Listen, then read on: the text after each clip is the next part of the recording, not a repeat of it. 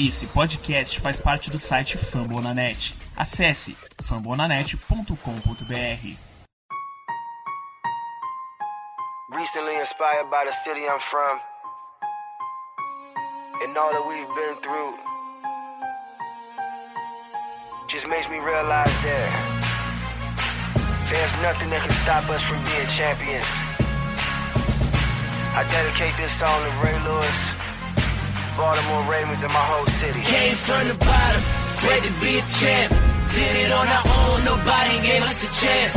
No matter the odds, keep God in the circle. Now every time it rains, we turn the whole world purple, baby. Purple rain. Estamos começando mais um episódio da Casa do Corvo. Sim, gente, acabou a pré-temporada. NFL tá vindo aí, estamos gravando no dia do primeiro jogo e tá todo mundo empolgadaço aqui. Eu sou o Cleberton Linhares com a garganta toda zoada. Estou aqui com o Giba Pérez. Bom dia, Giba. Bom dia, boa tarde, boa noite. Finalmente setembro, né? Então vamos curtir esse começo de temporada, aproveitar cada jogo porque dura pouco, acaba rápido. E também aqui conosco, finalmente de volta, né? Botou o chinelinho e veio para gravar. João Gabriel Gelli, bom dia, João. Bom dia. É, bom dia, boa tarde, boa noite para todos que estão nos ouvindo. Sim, estou de volta para essa edição. Não contem comigo, sou imprevisível. Ah, de praxe. A gente já tá acostumado. é isso aí, gente. Como eu já falei, acabou a pré-temporada, somos tetracampeões da pré-temporada. Olha que maravilha, que delícia, né? 17 a 0, rapaz. 17... Desde 2015, desde 2015 que o Ravens não perde um jogo de pré-temporada. E sabe o que isso significa? Porra nenhuma. Nada.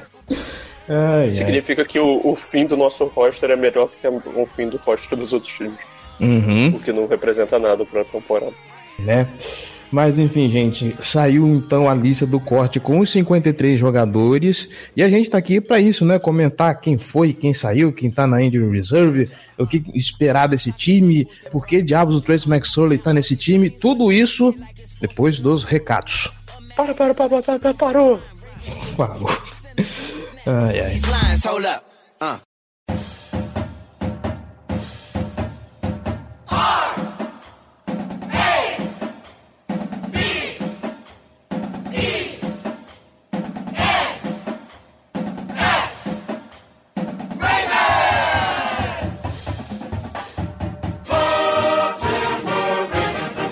Recadinhos rápidos, galera. Eu vou tentar ser rápido dessa vez, tá bom?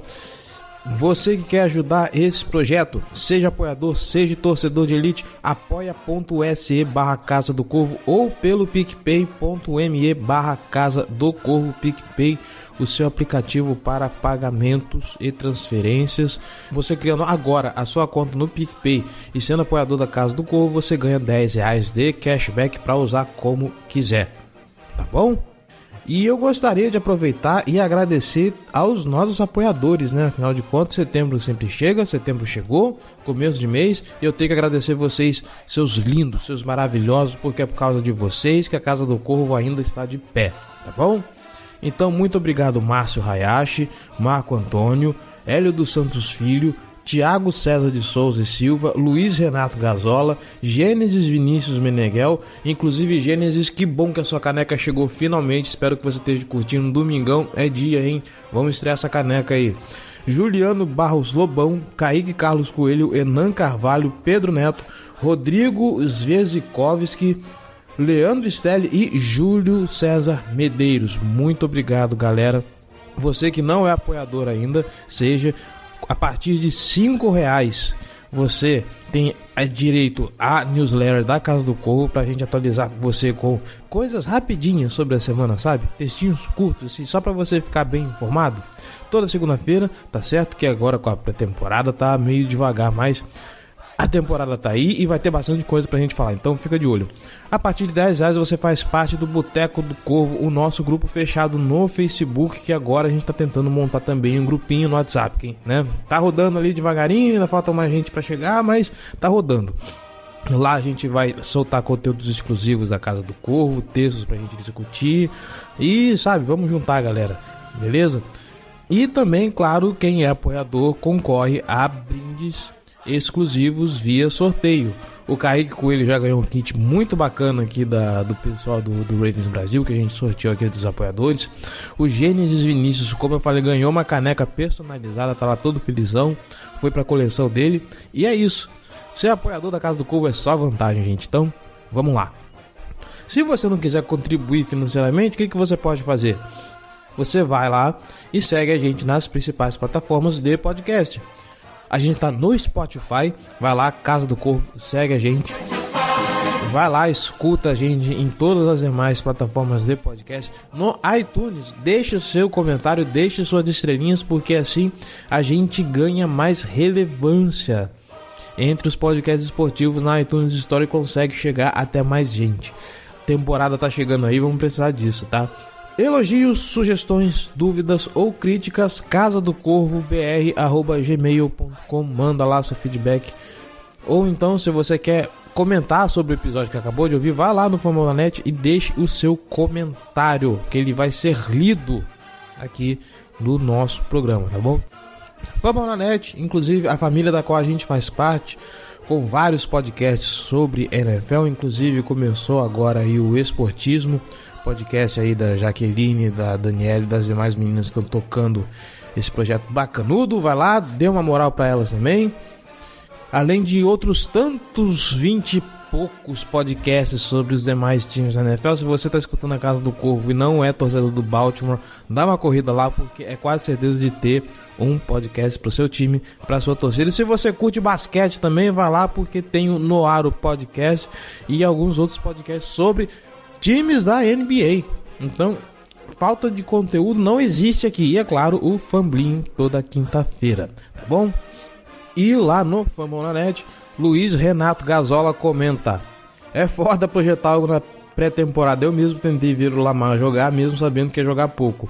Mas mal consigo ver ele. O caso é confiar no training camp mesmo e rezar para tudo se encaixar. Beijo seus lindos, sempre elevando meu hype nesse time.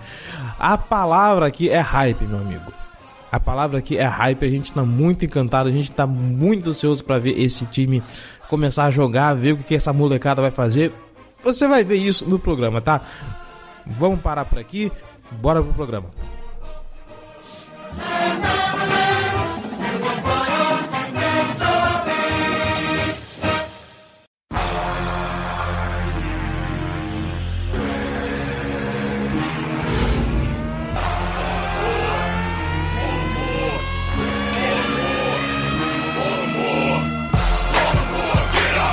Meninos, vamos lá. Saiu a lista final com os 53 jogadores. Eu gostava como era antigamente que os cortes iam sendo aos poucos, que você podia deduzir a movimentação, o que, que o time pretende. Agora não, pega aqueles 90 e já faz um corte direto com 53. Ah, seu saudosista.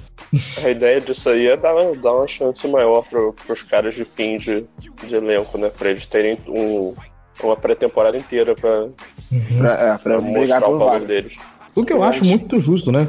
É, porque antes você, corta, você ia cortando no meio da, no meio da pré-temporada, você ia cortava, caía pra ser pouco, e depois cortava de novo. Então, assim, você meio que obrigava a boa parte do elenco jogar na última rodada, porque tinha pouca gente reserva, e dava pouca chance também pros caras ganharem a vaga, né? Eu acho bem justo tá tudo de uma vez. Pra ser honesto, né? Os times, se pudessem, não existia nem pré-temporada, né? Ficava só nos treinos, aí no final corta de uma vez. Infelizmente não é assim, fazer o quê, né? A gente tem que aguentar esses quatro jogos amargos. A pré-temporada tem alguma relevância para o time ganhar algum ritmo de jogo e tal. Ver, fazer as, as jogadas em, em tempo de, de jogo de verdade. Mas, tirando isso, não tem, não tem grande impacto. Assim, eu acredito. É, ela serve mais para os times já chegarem um pouquinho mais aquecidos para as primeiras semanas. Inclusive, na próxima negociação fala-se que querem reduzir o número de jogos de pré-temporada e aumentar o número de treinos, porque dizem que as repetições de treino encontram mais valor pré-temporada, porque os caras levam a sério os treinos e tal. É, pré-temporada só o time reserva que, que, que, leva a sério, porque os caras querem uma vaga, né? Se você põe um titular no campo, o cara já tá despreocupado, então ele nem se esforça muito. Vamos fazer o seguinte, é, a gente vai comentar aqui por blocos e aí vamos fazer algumas considerações sobre cada bloco, tá bom? Eu tô aqui na página do de Penn State, que tem a lista bonitinha aqui. E eu vou seguir a ordem deles, tá bom? Então, começando a, pelo. A página de Penn State tem a ordem. É, na verdade é do, da Pensilvânia, né? É aquela página do Aaron Casimiro. Ah, ah, tá, Aaron alguma tá. coisa. Que não é da universidade, Penn, não sei o que. Então, vamos lá. Começando pelos quarterbacks, o time tá levando três, né? o Lamar Jackson, o Robert Griffin terceiro e o Trace McSorley, esse desperdício de escolha segundo o João Gabriel Gelli.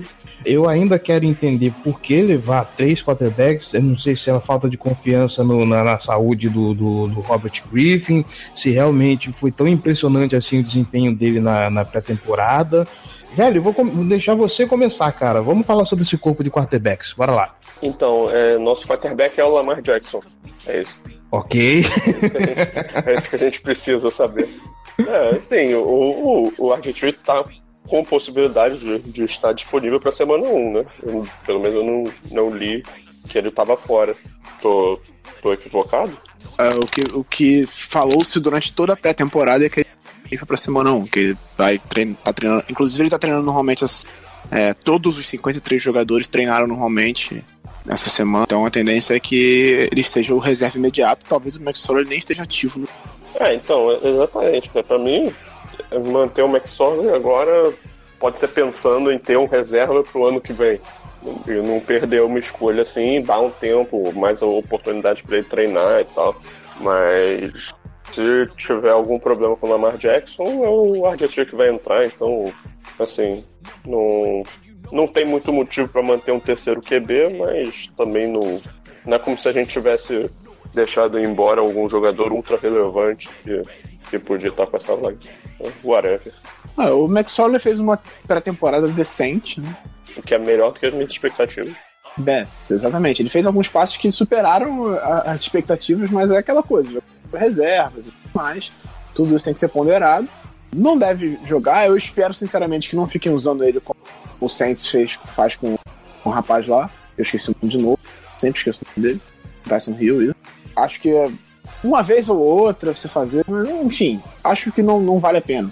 Tem pouca coisa a ganhar, e, enfim, você gastar uma vaga no pôster para isso também não faz sentido. Mas, assim, ele está sendo desenvolvido. A ideia é que ele seja o reserva do futuro, talvez. Mas, mas tem muito trabalho pela frente. Porque ele mostrou na universidade e não é grande coisa. E acho que você podia ter escolhido um jogador melhor, mais útil ao elenco naquela função. Algumas escolhas baixas do Ravens a gente questionou durante os episódios pós-draft, né?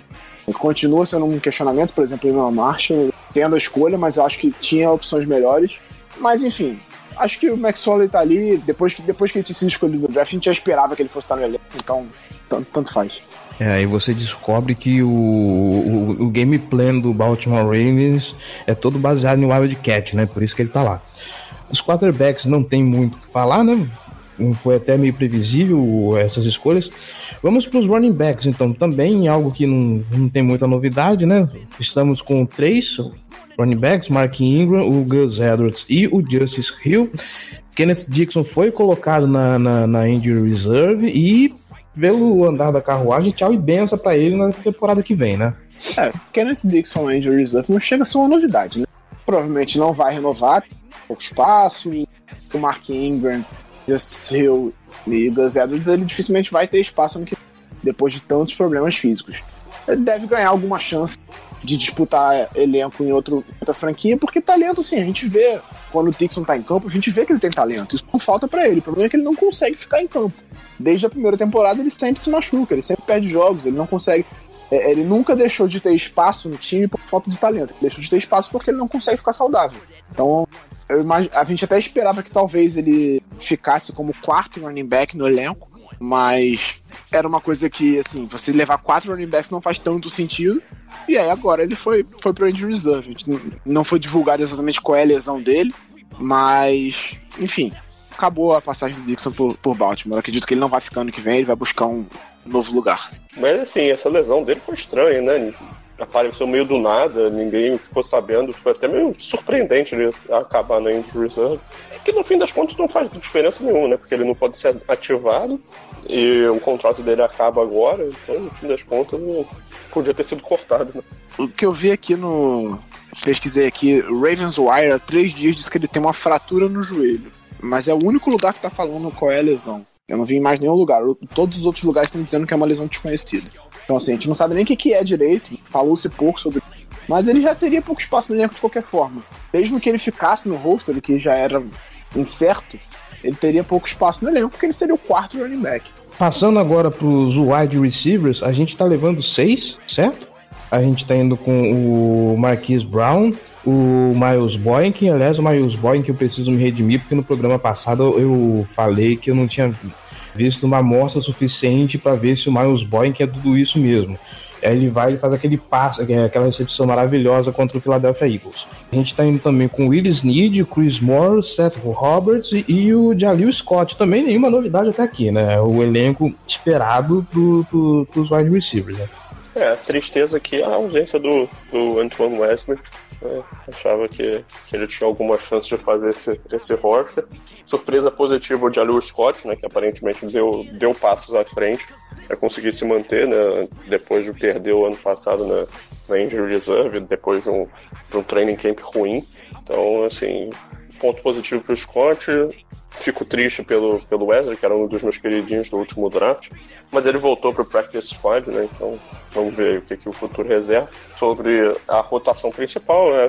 Vai ter o Marquise Brown, o Miles Boykin, o Rich Need e o Chris Moore, né? O Seth Roberts deve participar ocasionalmente e os outros, no caso o outro, né? Que é o Julius Scott, deve ver o campo muito pouco. É, acho que o Julius Scott talvez tenha um pouco mais de espaço em caso de, de ausência do Boykin, por exemplo. Ele deve brigar por essa, essa vaga Boykin principalmente, pelas características dos dois, né? São dois wide receivers grandes que têm bom desempenho na red zone. É, então acho que ele vai ficar mais ali nessa situação. É, o Chris Moore é que eu tenho mais curiosidade para ver, ele fez uma pré-temporada até um pouco sumida. Normalmente ele faz, ele vai muito bem na pré-temporada e no, no, training camp, e durante a temporada ele não aparece muito porque ele foi pouco acionado, inclusive, mas faz boas jogadas, mas é pouco acionado. Esse ano não tem como ele ser pouco acionado, né? Porque assim, basicamente ele é o cara mais experiente do elenco junto com o Snead. Então a tendência é que ele seja titular, ele, Snead e o Boykin, eu acho que serão os titulares, os três principais wide receivers desse depth chart nesse momento, com o Marquis Brown ganhando espaço aos poucos, porque ele perdeu boa parte, boa parte do, do training camp lesionado, né? Ele só foi jogar lá na semana 3 da pré-temporada. Então acho que o, o, o Hollywood deve ganhar poucos snaps nesse começo de temporada e aos poucos ele vai ganhando o espaço dele. Então eu tenho curiosidade um pouco para ver o Chris Moore, tá em ano de contrato, tem que mostrar serviço e deve ser mais acionado do que nas últimas temporadas. O Boykin, não espere que nem Boykin, nem Marquise Brown tenham um impacto absurdo nessa temporada. Para começar, que nosso jogo aéreo é uma, um projeto em desenvolvimento, né? A gente não sabe muito bem o que esperar dele. E segundo, que são dois calouros, né? Calouros tendem a ter um pouco mais de dificuldade e tudo mais, então eu acho que o Snead e o, o Moore vão ser os dois principais wide receivers. Talvez o Seth Roberts até ganhe um espaço no começo da temporada por causa disso, porque são dois calouros e vão ter mais, mais calma com eles. O Baltimore é uma franquia que tem cuidado com o calor para lançar, vai lançando aos poucos. Então, acho que nesse começo de temporada, principalmente, tem que ter calma com os calouros.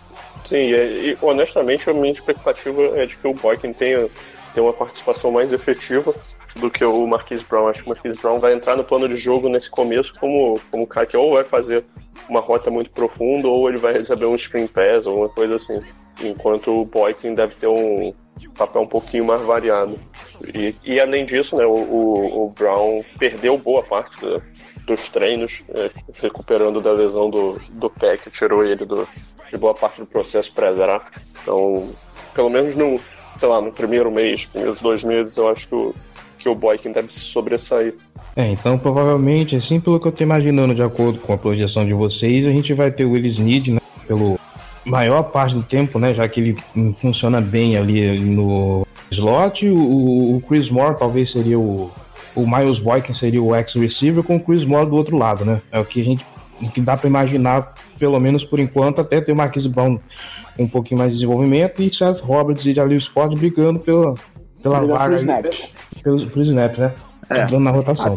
A, a, tendência, eu imagino, seja essa. Beleza. Cara, eu quero muito ver esses dois moleques jogando, sabe? Ver os, eles prontos e, e, como vai ser eles em campo. O Marcus Brown e o Mas Boykin. Eu quero ver os quatro moleques, hein? É isso que eu quero ver. Os quatro não, cinco, né? Porque tem o Mark Andrews. É, tem isso, né? Lamar, Mark Andrews, Marquis Brown, Miles Boykin e Justice Hill. Esse Justice Hill. eu tô bem curioso para ver. Verdade. É, já que falamos de Tyrants, né? Vamos para ele. A gente tá com o nosso de carniça Nick Boyle, o Mark Andrews, que tá no meu fantasy, e, e o Hayden Hurst, que tá indo aí, é a segunda temporada nele, se eu não me engano, tá na hora de começar a, mostrar por que ele foi uma primeira escolha geral, né? Uma, a primeira escolha do Baltimore Ravens, né? Ah, o, o, o Mark Andrews a gente já viu, e o training camp dele foi espetacular. Apesar dele não ter aparecido na pré-temporada, ele teve pouco, poucos, poucos snaps na pré-temporada. Foi pouco acionado, na verdade, né? Pelo, pelo Lamar enquanto esteve em campo. Acho que foi o que eu falei aqui no último episódio, de como a pré-temporada vale pouco. Até o jogo. É, o Lamar não jogou os últimos dois jogos, então o, o Lamar basicamente não deu nenhum passo pro Mark Andrews na pré-temporada. Então, é, isso pra, pra, ver como vale pouco a pré-temporada. Eles não vão mostrar muita coisa. Mas o, o training camp do, do Mark Andrews foi sensacional, assim, todo, todos os jornalistas que acompanharam, principalmente os treinos abertos, disseram que ele, ele foi espetacular durante todo esse tempo. Então eu tô com a expectativa bem grande de que ele seja um, um dos principais alvos do, do, Lamar Jackson nessa temporada. Ele e o Snead, eu acho que vão ser as bolas de segurança que, ele, que, que vão receber mais, vão ter mais recepções na temporada. O Hayden Hurst, ele é o, o, cara mais equilibrado desse corpo de tight né? Ele é o cara que bloqueia bem e recebe bem. É, a troca de treinador, inclusive, teve o objetivo de fazer com que ele e o Boyle tenham um desenvolvimento melhor nessas recepções e tudo mais. É, eu espero que o Hayden Hurst faça uma temporada melhor do que a última, até porque é difícil ser pior, né? Ele teve pouco espaço para um cara escolhido na primeira rodada. Mas ele tá saudável, ele não sofreu lesão, ele não perdeu tempo no, no training camp, o que é importante. Na última temporada ele perdeu as primeiras semanas com uma lesão. Então, acho que de repente a gente pode ter uma dupla de talentos bem interessante. O Boyle complementando ali, né? Talvez atuando até mais na função de fullback do que propriamente dito de Tyrande recebendo a bola, apesar dele estar tá se desenvolvendo também nesse sentido. Então a gente tem talvez o melhor trio de Tyrande da liga. Assim. Acho que é. Em termos de corpo de A gente não tem o melhor Tyrande, mas a gente tem um corpo de Tyrande bem, bem talentoso. Os três. Os três são muito bons. Cada um tem uma especialidade melhor. O Marquinhos recebe muito bem a bola, o Boyle bloqueia muito bem e o, o Hurst é mais equilibrado, mas eu acho que a gente tem um bom corpo de talentos, assim, acho que a gente não pode reclamar dessa, dessa posição, não. Isso, eu espero uma temporada muito boa do Mark Andrews, estou selecionando todos os drafts de fantasy possíveis, acho que a sintonia dele com o Lamar é, é ótima, e os dois tendem a, a crescer de produção nesse ano. Então, assim, é um cara que eu, que eu tô esperando bastante nessa temporada. O Lamar falou em entrevista essa semana que ele se entende muito bem com Mark Andrews, porque os dois jogam futebol de rua, streetball, que eles, que eles chamam. É isso que eu ia falar. A, química do, do Mark Andrews com o Lamar Jackson já vem desde a da temporada passada, né? Se a gente pegar alguns lances, alguns passos do Lamar Jackson na, na direção dele, a gente vê como que essa conexão funciona. Concordo que provavelmente ele vai ser o principal alvo do, do, do Lamar Jackson, ele e o Snead, o Snead principalmente por conta da, da experiência, né? E é um também aí pra gente ficar de olho. Eu não tinha parado para pensar nisso, e como o nosso corpo de Tyrants é tão equilibrado assim, não me vem agora na cabeça também. Eu tentei buscar aqui algum corpo de, de, de, de que seja assim, bem, bem niveladinho. Normalmente você vai lá e busca um ou outro Tyrant muito bom dentro dos times. Agora aqui em Baltimore, parece que a coisa tá funcionando legal dentro dos três, né? Bora para a linha ofensiva então? Bom, linha ofensiva a gente tá com. Nós estamos levando o Ronnie Stanley, o Orlando Jr., o James Hurst, Marshall Yanda, Matt Scura, o Ben Powers, o Patrick McCarry, o Bradley Bozeman e o Greg Senat. A linha titular tem como óbvio, opções óbvias o Orlando Brown como right tackle, o Yanda como right guard, o Escura como center e o Stanley como left tackle. Agora o left guard foi a competição que se arrastou durante toda toda a pré-temporada, todos os treinos da off-season. E o Mecari conseguiu marcar o espaço dele, né? O Bozeman deu uma crescida nessa disputa. Cara, difícil, né? Só como surpresa aí, né? É a ascensão do Mecari. Era um cara que eu nem sabia quem era até começarem a ter um, um maior destaque para ele do, durante essa off-season. E o, o Senator aparentemente evoluiu bastante. Dizem que ele está sempre procurando alguém para tirar dúvidas, para tentar melhorar. Então, algo, algo legal de ver. É, mas assim, eu, eu, honestamente não sei ainda quem vai ser o, o left guard desse time titular. É, a grande questão dessa linha ofensiva é de fato o left guard, que foi uma já problemática na última temporada Ah, só lembrar do jogo contra o Chargers nos playoffs que a gente teve trocou o left guard durante a partida porque o James Hurst estava numa tragédia e aí entrou o Bozeman que teve, fez um papel decente, mas também nunca se firmou ali, né? Ele teve alguns momentos ali, mas durante essa, esse training camp falou-se muito que ele estava atuando somente como center reserva. E aí na reta final do training camp ele começou a ganhar snaps como left guard. O Mecari ganhou muito espaço, ao ponto do, do, do Ravens decidir trocar tanto o Alex Lewis por problemas de entendimento com ele, né? Ele resolveu tratar uma lesão fora do clube, só apareceu lá no training camp. E aí o, o não gostou muito disso, deixou isso bem claro no, no começo do, do, do, período. Então acabou sendo trocado pro Jets, aí agora o Illuminor foi trocado pro Patriots. E então, assim, a disputa tá entre Bozeman, Ben Powers e o Mecari para left guard. Tanto que no, no, primeiro depth chart da temporada oficial, os três estão como ou. A posição de left guard tá Mecari ou Ben Powers ou Bozeman. Assim, obrigado por nada, né? A gente faz a menor ideia de quem vai ser o titular. É, os treinos são fechados, então a gente não sabe muito bem quem vai jogar.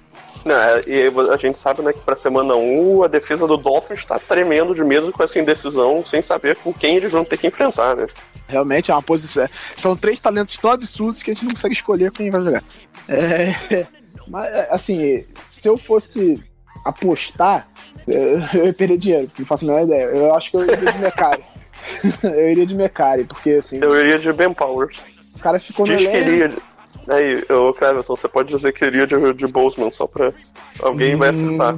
Tá, eu vou de Bozeman então. Eu vou com o Bozeman. eu, na verdade, eu vou com Powers, mas eu vou fazer isso só pra ser o diferente, pode deixar.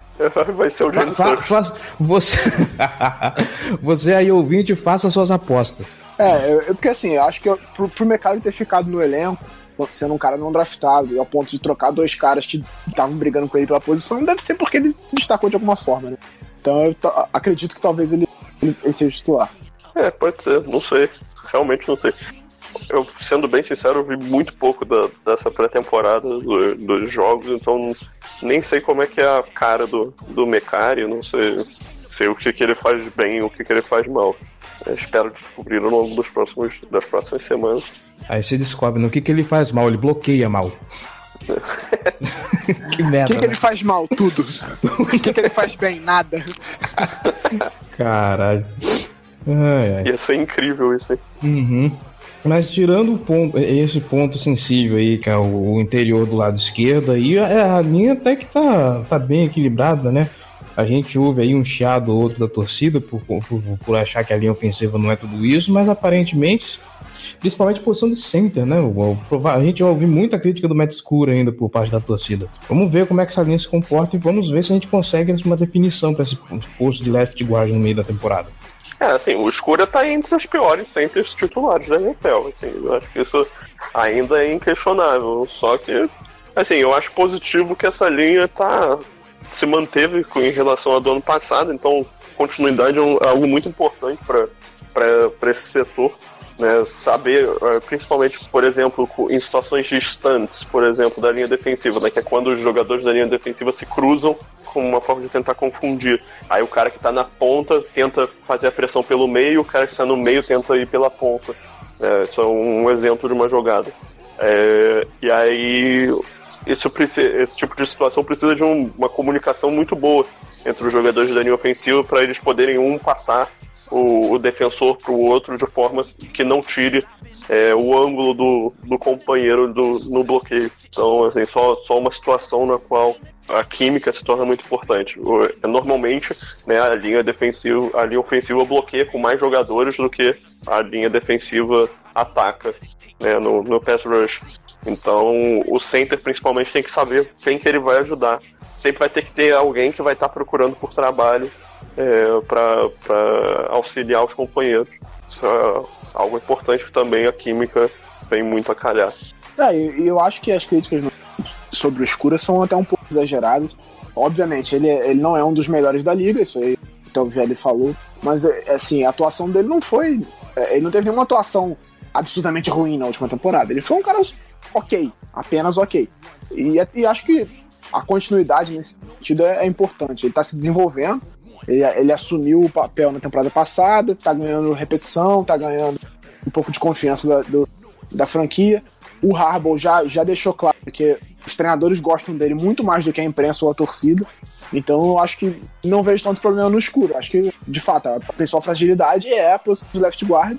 O Orlando Brown tomou umas porradinhas nesse training camp porque não conseguiu passar no teste de condicionamento de primeira, ficou um tempinho no banco, mas deve ser o titular.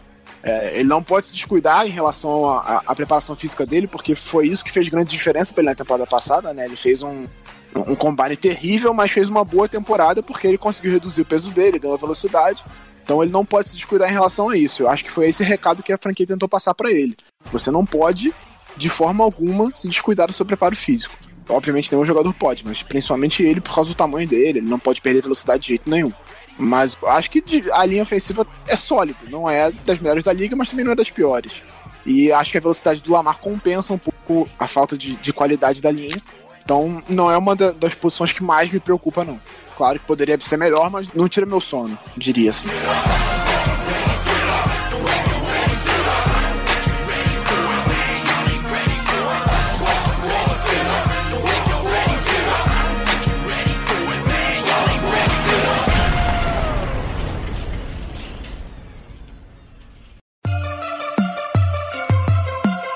Black and purple, black and purple, black and purple, black and purple.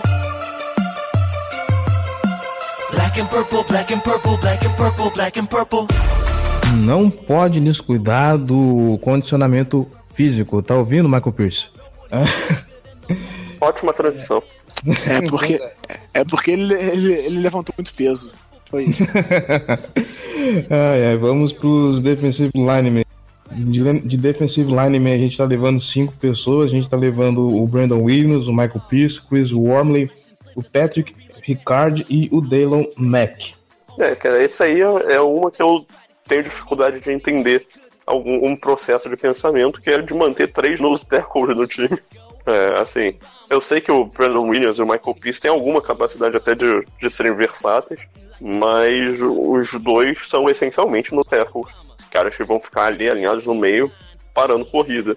É, o Raven já funcionou, botando os dois juntos, ajuda muito a defesa terrestre, mas precisava do Daylon Mack ainda. Então, e aí quem, quem que vai gerar pressão pela, pela nossa DL? É, tá certo que no esquema como, como o do Ravens, né, e, e, o que o, que o Martindale gosta muito de fazer, vai ter muita blitz, vai ter é, jogadores de algum linebacker alinhando muito próximo da, da linha é, e a responsabilidade de um 3-4 de, de gerar pressão é dos outside linebackers, não é necessariamente da, dos jogadores que vão estar tá com a mão na terra, né, na, na DL. Mas, pô, hum, é, é muito esquisito, né, eu acho. É, manter três caras ambíguos de uma posição que, que não tem tanto valor assim. Ah, eu, sinceramente, não entendo muito, muito o corte do Willie Henry. Ele, ele não tava jogando, não é como se ele estivesse jogando como se ele fosse. Ele tava brigando por, por, vaga de titular no time. Ele, em tese, era o titular do time. Aí você corta o cara, assim, não faz muito sentido, sinceramente. Eu, eu, eu não entendi isso, não sei como é que eles vão o time. Acho que o titular, né? Deve ser Michael Pierce, Brandon Williams e Chris Wormley. É, justamente o Wormley tava brigando pela vaga do Will Henry e eles preferiram cortar o Will Henry. Assim. Então você fica com o Wormley de titular, você tem poucas é, opções é, pro caso de não dar certo, porque o Wormley não foi titular até agora na carreira, um jogo ou outro, mas assim, nunca foi constantemente titular, não teve uma temporada consistente pra gente chegar pra temporada, não, beleza, ele é o cara e vambora. E acredito que vão usar muito o McPhee fazendo pressão por dentro. É, o Patrick Ricard aparentemente ganhou espaço nesse, nessa disputa também. Ele fez uma boa pré-temporada, mas novamente aquilo, né? Jogando contra reservas e tudo mais. Quem deve também ganhar, fazer bastante pressão pelo meio é o Jalen Ferguson. Deve, deve ser bastante usado ali, junto com o McPhee, atacando por dentro. E eu espero que, aí já passando até para a próxima questão, que o Balser consiga ser titular. Mas eu acredito que eles cortaram o Henry pensando nisso, mas eu discordo. Acho que é, é um cara que tinha, tinha vaga, pelo menos no elenco. Por mais que ele não fosse titular, que ele perdesse a vaga pro Warner, ele tinha vaga no elenco, até para fazer uma rotação melhor na linha defensiva e tudo mais. É, o que eu acho é que, que em situações de base, né? por exemplo, primeira descida, né? Que ainda tem, tem ambiguidade entre não sei se vai ser passo, vai ser corrido. O Michael Pierce e o Brandon Williams vão estar em campo, e aí vai ser um entre o, o e o, e o Ricardo como o DE. Mas conforme forem chegando situações de passe, é o que você falou mesmo.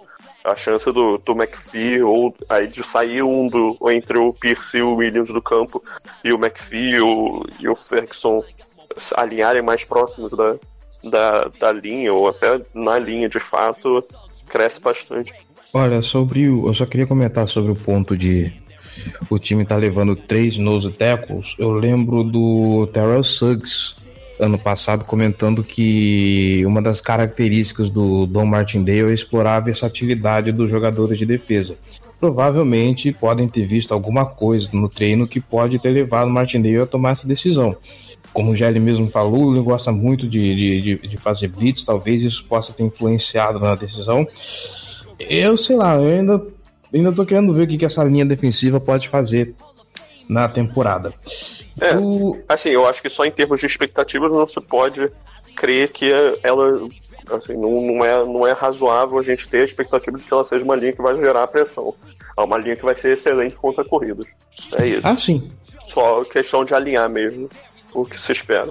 Os inside linebackers, quatro, o Patrick Onosor, o Chris Ward, né, que foi a surpresa do, do, dos treinos, né, ganhando espaço aí no time, o Kenny Young e o Otaro Alaka, que eu não faço ideia de quem que é, eu não me recordo do nome desse sujeito sendo mencionado em algum, em algum momento. Pô, a gente até fez piadinha com o nome dele já, cara. Fez? Nossa, eu tô ruim de memória então, desculpa. É, o, o Ravens é a sua tradição de ter linebackers não draftados no elenco. Dos quatro, três não foram draftados. Só o Kenny Young foi escolhido quarta rodada. Então, assim, é, a franquia tem essa tradição de pegar linebackers não draftados, desenvolver eles. É, o Onassor vai ser o, o, cara desse, desse corpo de inside linebackers, ele é o principal inside linebacker. E a tendência é que o Board e Kenny Young se revezem ali ao lado no weak side. O Onassor trabalhou muito nessa pré-temporada para ser aquele cara que recebe as jogadas, vai ter o microfone no capacete, vai ter a ajuda do, Tom, do Thomas, é claro, porque ele sempre foi um líder onde ele passou e vai ser aqui também, isso é inevitável. Assim como, então, a gente sai da dupla CJ Mosley e Eric Weddle pra dupla é, Onosor e, e, e Earl Thomas, né? Então, eu acho que o Onosor no ano de contrato vai querer mostrar serviço, vai trabalhar duro, gosto dele como jogador. Ele, ele teve uma importância diferente na última temporada. Ele era aquele cara que ia mais pra blitz e tudo mais. Agora ele vai ter que ser um cara mais contido, mais contendo o jogo corrido ali pelo meio. E a tendência é que o Kenny Young ou o Chris Bott façam mais a função que ele fazia na última temporada. Não, não, não, não me preocupa tanto assim o corpo de linebackers. Eu acho que a franquia sabe desenvolver sabe trabalhar essa posição. Não tenho tanta dor de cabeça com isso, em relação a isso, não.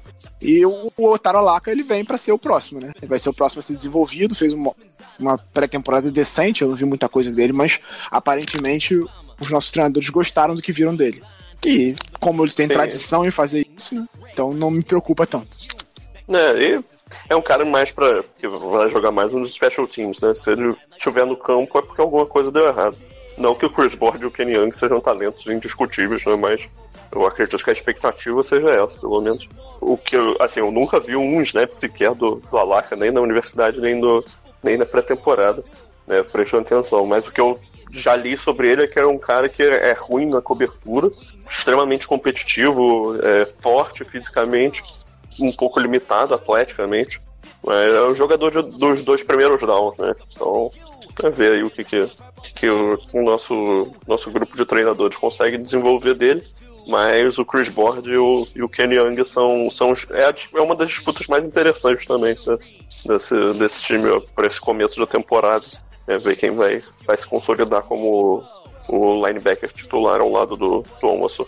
E também, assim, eu acho que o, que o Kenny Young ele tem um bom potencial na cobertura e para fazer justamente essa função de blitz. Acho ele um cara muito, muito atlético, é, rápido, que pode, pode atacar os gaps de, de forma mais decisiva e, e, conseguir jogadas de alto impacto. É, o o Açor é, é, é, ver o que, que ele, como que ele evolui no, agora sendo o principal cara do, desse miolo de defesa. O que eu acho curioso é que durante todo esse tempo o Chris Board ter sido destacado como o cara que tá ganhando a vaga, o Kenang mostrou muito mais serviço do que ele nos jogos. Não só na pré-temporada, como na temporada passada. O Kenyan terminou a temporada passada com quase 50 tackles. Mesmo não sendo titular. Ele foi titular um jogo só, que é o que o Cid jogou. Ele foi titular. Então, assim, ele mostrou muito mais serviço no campo do que o Chris Board, mas a, a, a comissão técnica tá dando mais espaço pro Board do que para ele, propriamente dito. Então, é, eu acho isso curioso. Gosto bastante do Young, acho que ele tem bastante potencial. E vamos ver como é que esse, esse trio, né, se desenvolve. Acho que os três vão ter bastante espaço. Principalmente o Lance, que vai ser o titular. Outros dois devem se revezar. Mas o, o Young nessa pré-temporada deu uma jantada no, QB de Águas logo no começo. Vamos pro lado de fora agora, né? Os outside linebackers. A gente tá indo com o Pernell McPhee, o Matthew Judon, o Tyus Bowser, o Tim Williams e, e Jesus, o, o Jalen Ferguson. Uh, o Jalen Ferguson é aquela incógnita que eu queria ter visto, não consegui acompanhar a pré-temporada suficientemente bem para poder avaliar o, o, trabalho dele. Todos os analistas aqui no Brasil falaram que foi uma escolha muito ruim do, do Baltimore Ravens. Infelizmente ele saiu alto, então vai ter, que vai ter que levar esse cara, ele vai ter que mostrar serviço, vai ter que provar que é bom. Eu lembro de algumas notas de, de treinamento falando que o desempenho, o desempenho dele não estava legal. E vamos ver o que, que esse corpo de, linebacker, de outside linebackers vai aprontar, né? Eu espero também que esse ano o Tyus Balser decole um pouquinho e o resto aqui não tem muito o que falar, né? É, cara, assim, né, os dois outside linebackers, o, a única, o único cara que é inquestionável é o, o Matthew Judon. Os outros, vai ser uma briga constante, rotação intensa. McPhee vai ser o cara que vai fazer o papel do, do Zadarius Smith do ano passado, que era o papel do McPhee anteriormente. Então é um cara que vai alinhar muito para perto da, da linha defensiva, vai fazer a pressão pelo meio. Vamos ver como é que ele, ele anda fisicamente, mas é um cara que, que pelo menos tem experiência já nesse papel. Já conhece o, o Ravens e tal. E aí é ver entre o, o Ferguson, o Bowser e o Tim Williams, alguém tem que sobressair aí para garantir de fato essa posição no outro lado, né, em relação ao Judo. Ah, o Ferguson fez um começo de training camp de, de pouco destaque, assim. Apareceu muito no começo do training camp, mas ele na reta final ele começou a mostrar algum serviço, teve algumas boas atuações nos últimos jogos. Mas a tendência é que ele seja desenvolvido com calma. Ele não deve ter espaço, tanto espaço assim de temporada, deve ser trabalhado com calma e ganhar mais espaço assim. Falei anteriormente, ganhar mais espaço fazendo pressão por dentro ali na linha, revezando um pouco o McPhee nessa função.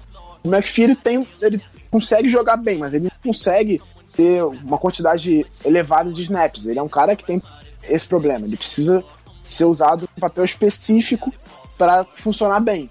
Então, se a gente colocar ele para jogar o jogo inteiro como titular, a tendência é que ele não renda tão bem. Então, acho que ele vai ser usado. Ele começa como titular, mas ele deve revezar bastante com o Balser na outra função. O Judon é o cara do, da, da, pressão, né? É o cara do, do pass rush. E aí, da, do outro lado, a gente deve ter esse revezamento e talvez o Tim Williams também sendo usado ali nessa rotação no esquema de jogo do Martindale, a pressão não depende tanto desses dois caras. Ele faz muita blitz, manda pressão por vários lugares diferentes, ele manda linebacker, ele é, o slot, o slot cornerback, para até cornerback em cima do QB, então ele tenta fazer essa pressão bem diferente, mas assim, eu espero sinceramente que possa se e ser titular até o fim da temporada, porque ele é um cara bem atlético, é um cara forte e que tem boa cobertura também. Ele faz ele sai bem do, da linha para cobrir passes atrás. Então, eu espero que ele consiga ganhar essa vaga. Mas até o momento, pelo que eu percebi durante essa pré-temporada, quem é o titular é o McPhee. Sim, é, é a minha impressão também. E, pô, só voltando um pouco pro Judo, é meio preocupante também a gente ter como principal é, jogador no pass rush um cara que nunca chegou a 10 sacks né, na carreira. Ele fazia uma função bastante fazer? de cobertura também, né? Ele não era aquele Sim, cara que, que atacava tempo todo o QB. Mas é, obviamente é preocupante. Temporada passada ele teve sete sacks, mas três foram num jogo só. Então fica essa, essa preocupação. Partindo agora para a secundária, para o nosso corpo de safeties. Eu, eu, gosto quando chega na parte secundária porque o, o, olho brilha. Com tanto talento que a gente tem aqui. No corpo de safeties, a gente está levando cinco jogadores. Earl Thomas, óbvio. É, Tony Jefferson. É, Deshaun Elliott Anthony Levine e olha só, Chuck Clark, gente. Quem diria que ficaríamos tanto tempo com esse cara? É, o Chuck Clark virou um as de special team. Aquele cara que é muito importante nos times especialistas e tem, algum, tem alguma importância dentro da defesa também. Ele tem é uma peça de rotação ali, ele, ele faz uma função semelhante ao que faz o Levine e consegue ganhar um. entrar um pouco para dar uma descansada no, no, no, Jefferson. Então, por isso ele acaba ganhando espaço no elenco, principalmente pela atuação dele no time de especialistas, que é uma coisa que o, que o Baltimore valoriza bastante. É, o Earl Thomas não precisa nem falar, né? Acho que todo mundo. Prospecto. Que acompanha sabe o que, que o Earl Thomas pode fazer. Espera que ele volte bem da lesão. Foi uma lesão grave, uma fratura de perna. Então, vamos torcer para que ele se ele voltar bem da lesão, é um cara que, pô, vai, que muda o patamar dessa defesa. Da área passa uma coisa ainda melhor do que foi na temporada passada, que já era um, de bom nível. Eu Thomas, garoto para ficar de olho. a defesa, é, a, a, a, dupla de safety de Thomas Jefferson tem qualidade. Eu acho que o Jefferson vai jogar agora com se o Thomas estiver no nível que ele, que ele mostrou durante toda a carreira, o Jefferson vai jogar ainda mais ali na box para conter corrida, para fazer blitz. Então a tendência é que ele jogue mais próximo da linha de scrimmage nessa temporada. Se, se o Thomas estiver fisicamente bem, o Chuck Clark e o Levine atuam, entram um pouco também como linebackers às vezes, para ajudar também nesse corpo de, line, de inside linebackers. Acho que até por isso que a, a franquia não se preocupa tanto com essa posição. E, e que podem revezar com, com o Jefferson nessa função de atacar, de preencher a box, conter corridas e, e blitzar um pouco. Acho que esse corpo de safeties é excelente, assim. E o Deshaun Elliott é um cara que mostrou talento também. Infelizmente, na última temporada ele não jogou por causa de uma lesão. Mas eu, eu tô curioso para ver ele em campo. Assim. Acho que ele não vai ter tanto espaço assim, porque ele não é titular, né? Mas ele é. Pra mim, pra mim, ele é o terceiro safety ali. Ele consegue ocupar qualquer uma das duas funções e deve entrar bastante na rotação de, do grupo. É, assim, eu, uma coisa muito importante de, dessa da perda do, do CJ Mosley, é, do Terrell Suggs e tal, principalmente em termos de defesa terrestre, é, que eu acho que o, o, Ravens consegue minimizar isso justamente com a contratação do Thomas, justamente um cara de uma posição completamente diferente, né?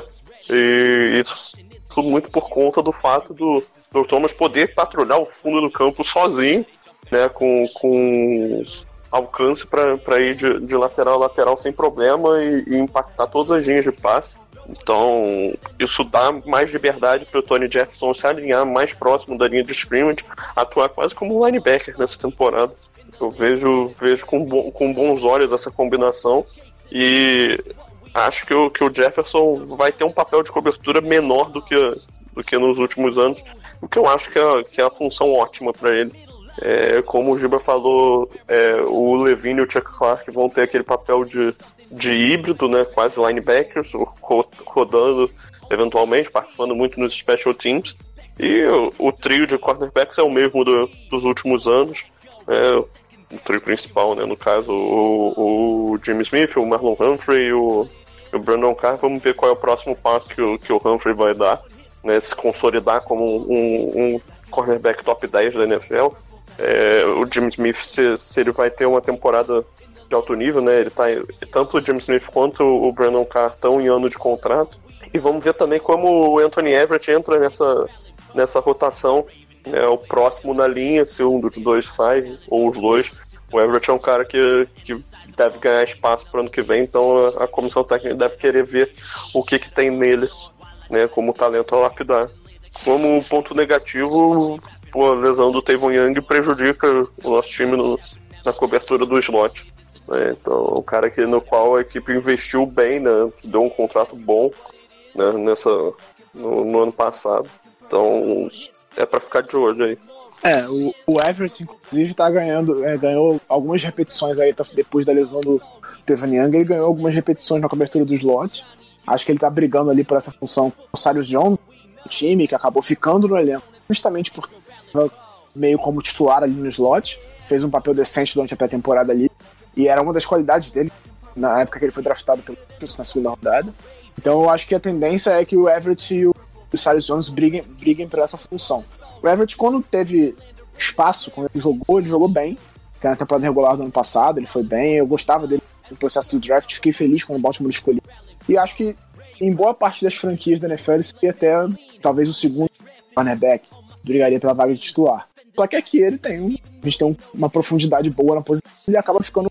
Mas a tendência é que ele jogue ali como slot às vezes, que ele entra um pouco também na, na rotação da, da, posição de cornerback, porque o Brandon Carr já é um mais velho, o James machuca bastante, então, medida do possível, ele vai.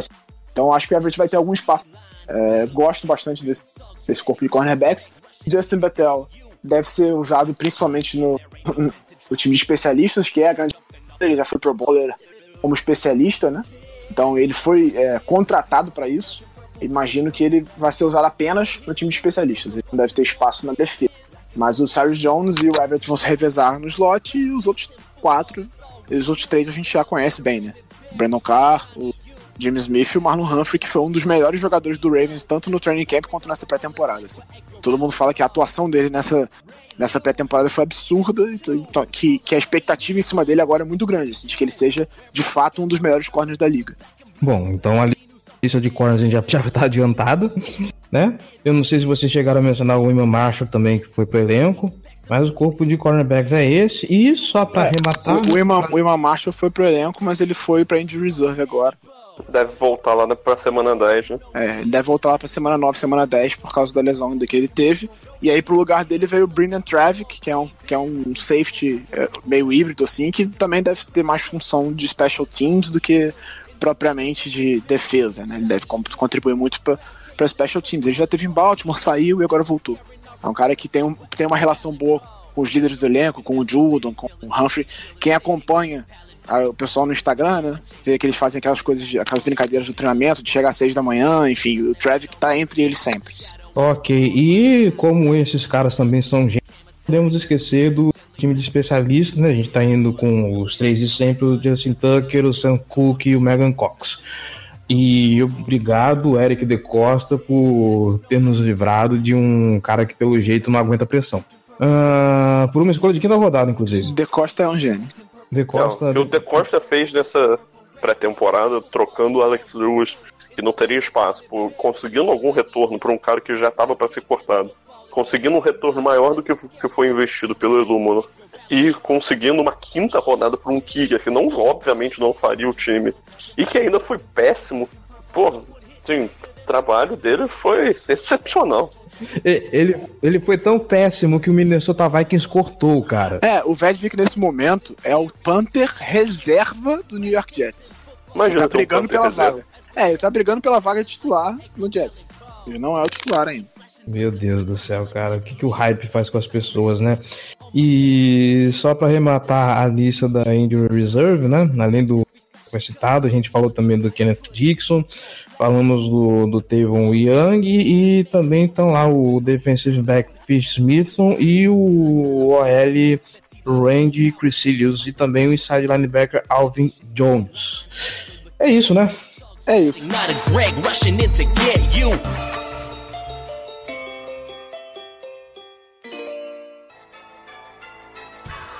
It's game time. Uh-huh. The Kid Gowie. Ravens Nation. All we know is purple and black. And if you're not a Ravens fan, welcome. Welcome to Baltimore, Maryland, M&T Bank Stadium. Ih, rapaz, jogo contra o Dolphins, cara. Vai ser onde? No Hard Rock Stadium, né? É, em, em Dolphins. Em Dolphins. exato, exato. Olha, cara, é... é... Vou deixar com vocês, eu não, eu não tenho previsão de de vir o Miami Dolphins. É, eu vou resumir. É, o Dolphins tem tudo para ser o pior time da NFL nessa temporada. um time muito ruim, muito ruim mesmo. Em uma é... frase, se não perder é pra dar uma coça. Se não ganhar, é, não. Se não assim, ganhar, é um absurdo. É, é, é, exatamente isso. Se o, se o Ravens perde esse jogo, é, é papo de já estar tá pensando em desistir da temporada. É uma vitória obrigatória para um, um time que quer repetir como campeão de divisão, numa divisão que não vai ser fácil. Então, assim, para mim é indiscutível que, que o Ravens é favorito, que o Ravens tem que ganhar. Deveria ser a aposta da maior parte das pessoas num survival, no, no, de, aquele joguinho, né? Mas como, como tensão aí, fica a possibilidade do jogo não rolar com, com aquele furacão que tá por, por ali pela Flórida furacão Dorian, que está chegando na Flórida, pode atingir a Flórida, então pode acontecer do jogo ser adiado. Acho que é obrigação do Ravens ganhar. O Ravens é favorito por, por sete, sete pontos nas casas de apostas e é, a maior, é o maior índice de favoritismo do Baltimore em, um, em uma estreia fora de casa Acho que desde que a franquia abriu. Caralho, que estatística, hein? É, ultra específico. Eu vi, eu vi isso no Twitter essa semana. Ano Em passado a um, domi estreou. em um domingo que cai no dia 12. Um domingo de sabe? sol em? Miami. no dia 8 de setembro. Com ameaça de furacão. É. O. A partir das 8 horas da noite, um negócio ultra específico. Ano passado a gente abriu favoritismo de 7,5 em cima do. A gente jogava em casa. Fora de casa. E a gente ganhou por quê? 40 pontos? Foi foi? 40. a 44 a 0. Acho que foi 40, acho que foi 44 a 3 ou alguma coisa assim. 10. Foi uma coisa assim. A gente não tomou touchdown, eu acho. Não, isso não. Não, aquilo ali foi um, foi um shutdown, aquele zero. Não, não foi. Não, foi de zero, não. Não foi porque no final a gente botou defesa reserva e aí. Deixa eu tô até pesquisando aqui. 47 a 3. Jesus Cristo. Caralho, que Aquela classe. belíssima atuação do Nathan Peterman. Equilíbrio. Parabéns, hein? E que time maravilhoso, hein? Peterman que teve duas interceptações, 24 jardas de passe, 5 para 18. Aí entrou o Josh Allen que foi 6 para 15 e 74 jardas. E, galera. Palpite de, de, de placar pra esse jogo? 47 a 3 Ravens. Ai, ai, ai. Meu palpite. Não, que, é, vamos assim, lá. tem que ser uma vitória confortável, assim, de uns 10, 14 pontos de vantagem. A não ser que, a não ser que seja tipo uma vantagem grande, aí o, o Garbage Time, o Dolphins faz um- uns pontinhos ali. Mas 35 a 17.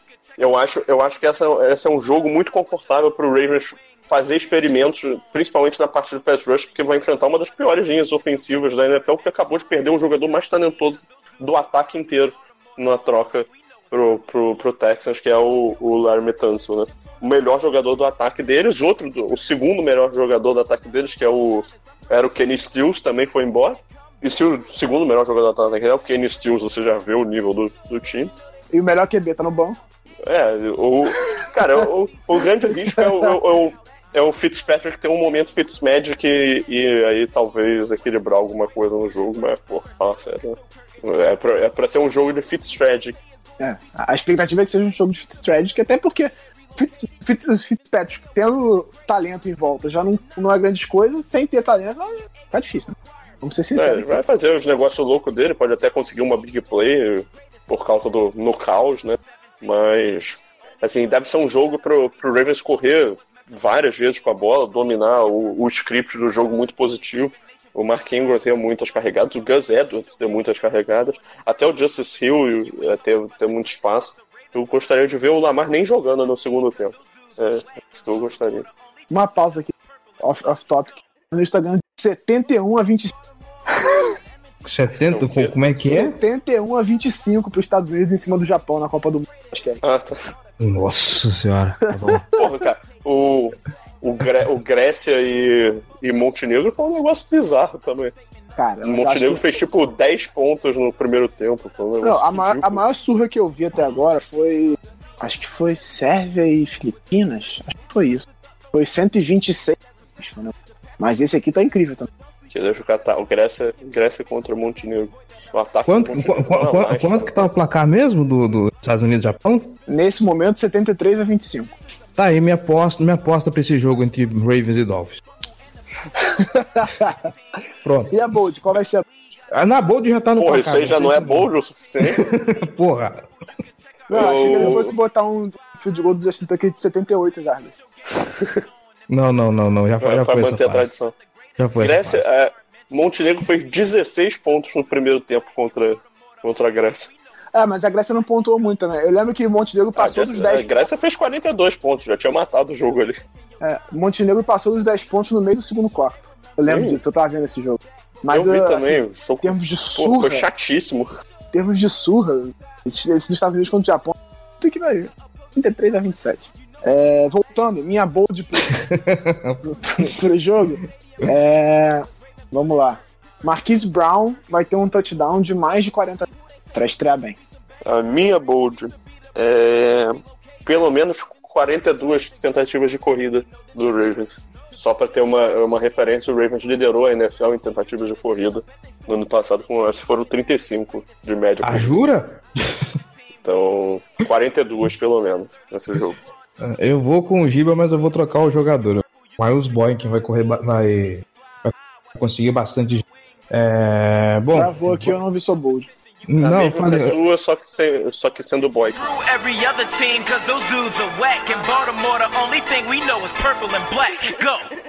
This football right here. We hung today. Follow me. Hop on this back. That's what real linebackers do because we got each other. Run to the football today and let's knock somebody out. Y'all know what we do on three. One, two, three. Oh! Let's go. Let's go. Let's go. Let's go. Let's go. Let's go. Let's go. Let's go. I'm a Baltimore Raven! Vamos para as perguntas então. Primeiro vamos para o Twitter.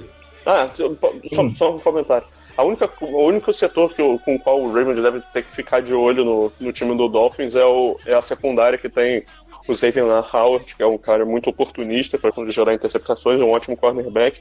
Tem o Minka Fitzpatrick, que é um cara muito talentoso, vindo para o segundo ano, e o Rashad Jones, que é outro, outro safety de bom É, é, é a única parte boa do elenco, basicamente. Sim. Uhum. É, O que e os, outros, saiu, os né? outros cornerbacks não são, não são desastrosos, não são, não são ótimos, né, mas não são desastrosos. O que é- saiu ou não? Afinal, ele tava pra ser trocado, mas. Quem? O Saiu. Kiko Alonso Saiu, né? Porque se eu não baterem na parada, fica.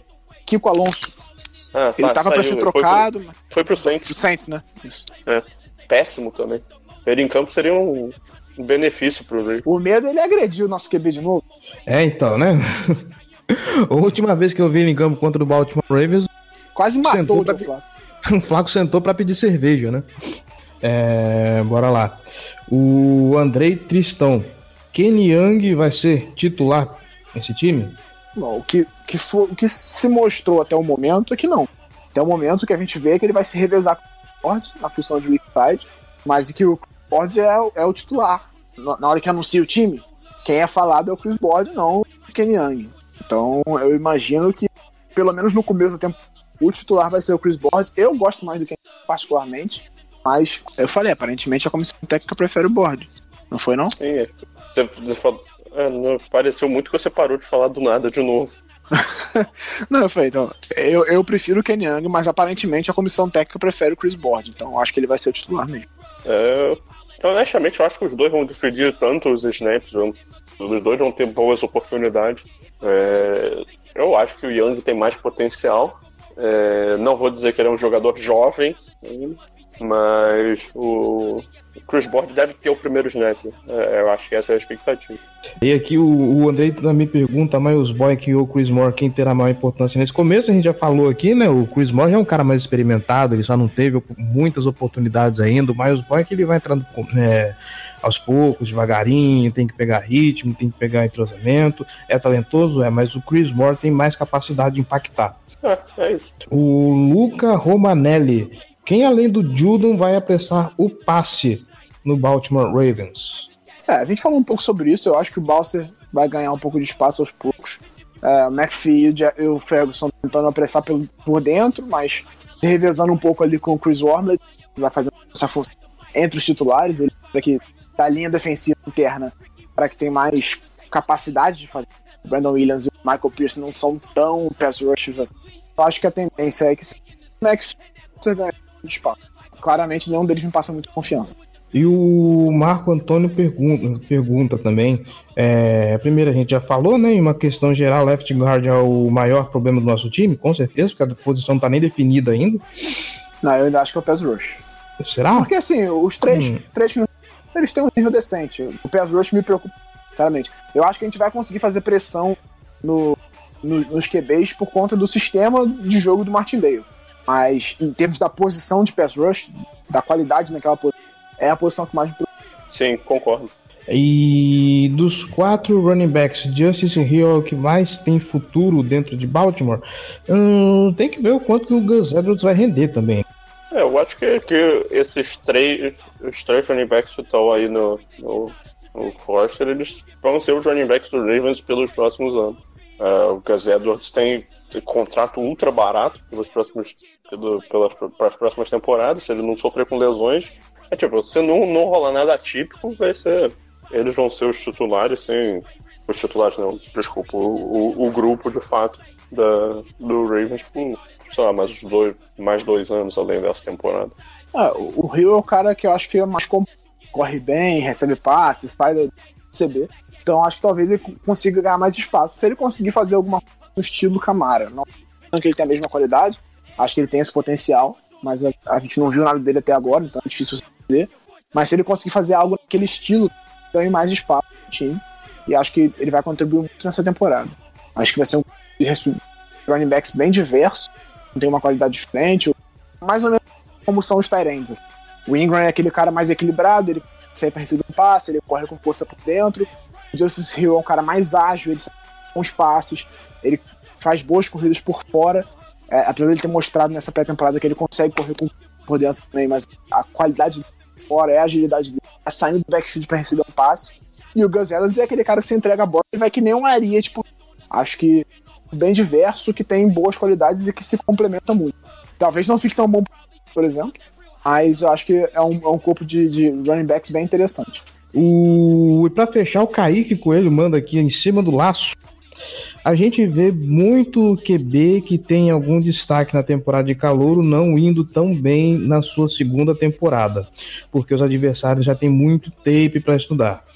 Com o Lamar isso pode ser um pouco diferente, já que ele estava usando um playbook que um playbook que não era desenhado para ele e podemos ter alguma mudança nesse sentido, isso de algum modo ainda mantém o elemento surpresa para ele. É, na minha opinião, Lamar Jackson ele já tem o elemento surpresa per si.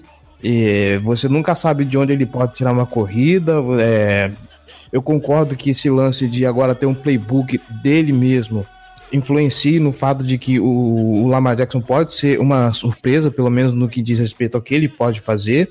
É, a gente espera que assim, o, ele consiga casar melhor esse equilíbrio entre passe e corrida. Uh, eu sou obrigado a concordar, cara. Eu acho que o primeiro ano do Lamar Jackson, na verdade, é agora. Ele jogou lá improvisado, sabe? ele usou muito das pernas, então a gente não viu ainda como é que ele é como passador para valer. Ele fez coisas maravilhosas passando, fez, mas agora é a hora de ver o cara. Mas fez coisas horríveis também. Fez coisas horríveis também, putz grila. Mas agora é hora de ver esse cara preparado, treinado, experimentado na semana 1. Eu acho que ele ainda continua sendo uma surpresa para NFL. Vamos ver. É, eu acho sim que essa questão do, do plano de jogo tem uma, uma boa influência. Nessas primeiras duas semanas, nessas primeiras duas semanas a gente tem dois jogos em, em que somos bem favoritos. Assim. Tanto o Dolphins fora quanto o Arizona em casa. Acho que o Baltimore tem a obrigação de ganhar se ele quiser pensar em playoffs durante essa temporada. Então eu acho que nesse começo de temporada, essa questão do playbook vai ser um fator. Os times não sabem muito o que esperar. Então essa preparação para enfrentar o Baltimore, eu acho que é uma das mais difíceis nesse momento. Assim, os times não sabem muito bem como se preparar para encarar o Baltimore. É, o Lamar já disse que ele espera passar pelo menos 30 vezes por jogo, em média, nessa temporada. Então, acredito que isso de fato aconteça. Ele tenha, ele tenha mais tempo é, passando do que na última temporada. Então, acho que nas primeiras semanas isso de fato vai ser um fator, mas aos poucos a tendência é que os times consigam é, meio que projetar o que, que vai ser esse playbook do Baltimore durante a temporada e que já no final não seja tanto assim. O Lamar vai ter que mostrar que ele consegue é, ser imprevisível ainda assim. É, a minha visão sobre isso é um pouco oposta, assim, não a de vocês, a, do, do comentário. É, eu não, não vejo como se no segundo ano os quarterbacks que estão chegando na liga eles têm, têm uma queda de produção. Para mim é justamente o contrário. É, quando eles já estão mais acostumados com, com a velocidade do jogo, já estão naturalmente acostumados com o esquema de, do qual eles estão trabalhando, com mais química com, com os recebedores, com, com a linha ofensiva, com os running backs, os tight ends. Então, assim, por exemplo, quando você vai olhar ao redor da liga, um ano de calor, em, em geral, se você for comparar ele no, no vácuo, sem, sem considerar que é um ano de calor, né? Você vai olhar só os dados, só o tape, sem, sem fazer relativizações, é, você vai achar que é um ano médio para ruim, normalmente.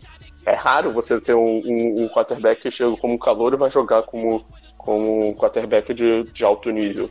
Então a tendência é sempre de crescimento, justamente porque são jogadores de alto potencial. Então eles não teriam, em teoria, porque então eles não teriam sido selecionados numa rodada alta. É, assim, concordo com o que ele falou sobre o Lamar. É, acho que agora ele de fato vai ter um ataque moldado 100% para ele, sem, sem improvisos. Mas vamos ver aí qual, é, qual vai ser a evolução dele. como passador, né? É, a gente já tá cansado de falar que é o grande ponto dessa temporada pro, pro ataque do Ravens.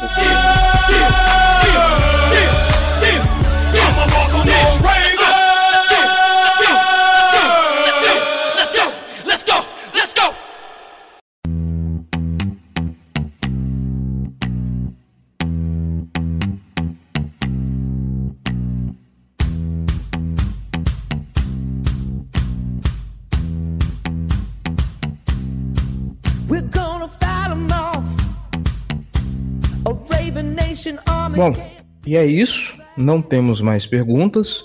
Então é, fica aí a expectativa de como vai ser a temporada. Hoje é quinta-feira, 5 de setembro de 2019, começa a temporada número 100 da NFL com o jogo de estreia Green Bay Packers e Chicago Bears. Eu tô muito emocionado, cara. Vai ser, vai, vai ser bom, vai ser bom. Vai ser bom essa temporada. Nem estamos felizes, não, Pogueiro. Porra nenhuma. Tá... ah, eu tô empolgado. É, Giba Pérez, João, muitíssimo obrigado pela presença, muitíssimo obrigado pelos comentários, muitíssimo obrigado pelas opiniões, vocês são os caras. Forte abraço, hein, meu querido. Setembro sempre chega. Setembro sempre chega, setembro chegou. Antes de eu ir embora, o Globoesporte.com tá soltando aí um. É um guia, é um gráfico. Explique melhor, Giba. Vai lá, você que é o autor da criança. Então, a gente tá fazendo um especial de, de 100 temporadas da NFL. Hoje saiu a quarta matéria, né? Eu tô botando todas elas no meu, tweet, no meu Twitter lá, o arroba Giba Pérez. É, contando um pouco da história da liga, são 100 temporadas, é bastante coisa. Então eu fiz um resumo na primeira. 10, 10, 5 dinastias da história da liga que eu contei. Que teve gente pedindo pelos Steelers, mas tive que escolher 5.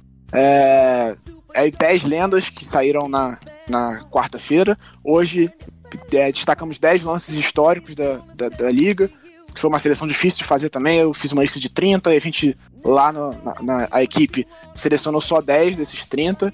É, e, a, e, amanhã deve sair dos recordistas né, em termos de estatística e tudo mais. E hoje ainda tem o guia do.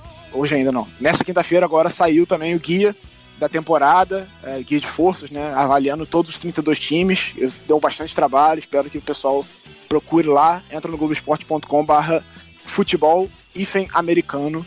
Ou então vai lá no, no menu do, do Globo Esporte, lá em cima do, do canto esquerdo, em cima.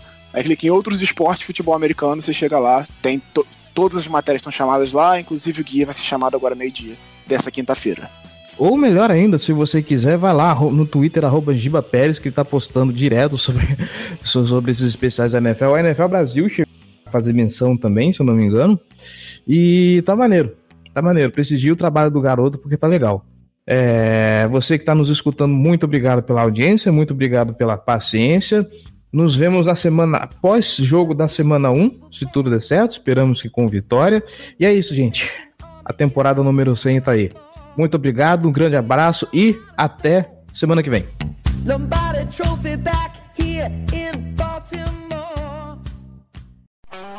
Esse podcast foi editado por Megasonic Podcasts.